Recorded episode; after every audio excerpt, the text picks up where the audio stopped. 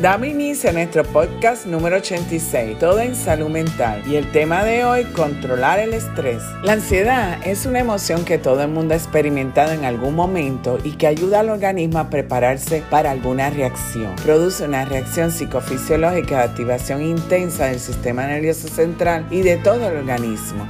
La ansiedad es conocida como el estrés. Esta ansiedad es de larga duración, genera malestar y a veces no se conoce el objeto que lo produce. Aparece cuando se ha de actuar en una situación que demanda un esfuerzo intenso y sirve para activar y hacer frente a una amenaza que está ocurriendo en el presente o en el futuro. Se habla de una reacción de ansiedad positiva o estrés positivo, la que hace reaccionar, pero existe una reacción de ansiedad negativa o estrés negativo, en la cual al mantenerse produce unos cambios fisiológicos que enferman a la persona. Por ejemplo, hipertensión o trastornos de ansiedad. Al hablar de ansiedad hay que diferenciarlo del miedo. El miedo es la reacción que se produce ante un peligro inminente, ante un objeto conocido. Dura corto tiempo y la persona se defiende y huye del mismo. El miedo fundamentalmente nos sirve para reaccionar y escapar eficazmente ante cualquier peligro inminente. Además, en aquellos casos en los que sea necesario, nos facilitará las conductas defensivas. El miedo nos paraliza y nos hace fijar toda nuestra atención en el estímulo desencadenante. Puede existir reacciones físicas como un aumento de la presión cardíaca, sudoración, dilatación de pupilas, descenso de la temperatura corporal, sobresaltos, sensación de malestar, preocupación y pérdida de control. Cuando se enfrenta a una situación estresante ocurre lo siguiente.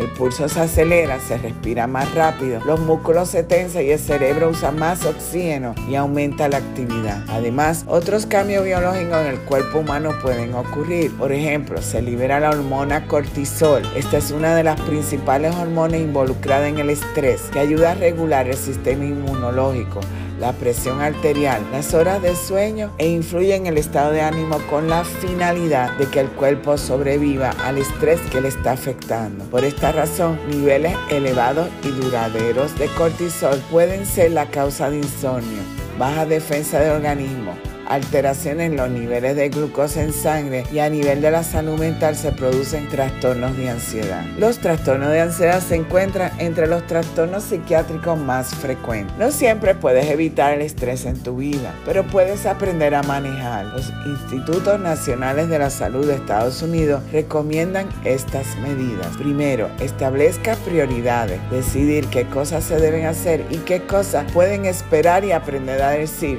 no a tareas nuevas si usted está abrumado o abrumada. 2. Manténgase en contacto con personas que pueden proporcionar apoyo emocional y de otra índole. Pida ayuda a los amigos, la familia y la comunidad u organizaciones religiosas para reducir el estrés debido a responsabilidades laborales o asuntos familiares, tal como el cuidado de un ser querido. 3. Tómese tiempo para hacer actividades relajantes que disfrute como leer, hacer yoga, jardinería, bailar u otros. 4. Evite pensar excesivamente en los problemas. Enfóquese en lo que ha logrado, no en lo que no ha podido hacer. 5. Haga ejercicio con regularidad. Una caminata moderada de solo 30 minutos por día puede ayudar a levantar el ánimo y reducir el estrés. Y por último, si siente que está consumiendo drogas o alcohol para sobrellevar el estrés, o si incluso está teniendo pensamientos suicidas, acude a un profesional de la salud mental. Y recuerda que para mantener el equilibrio en la vida necesitamos de salud mental. Síguenos en las redes sociales Facebook e Instagram como Instituto Nina y accede a nuestra página web www.institutonina.com. Recuerda suscribirte en nuestro podcast y Spotify y en YouTube. Presiona la campana para los avisos en YouTube y semanalmente podrás disfrutar de nuestro podcast.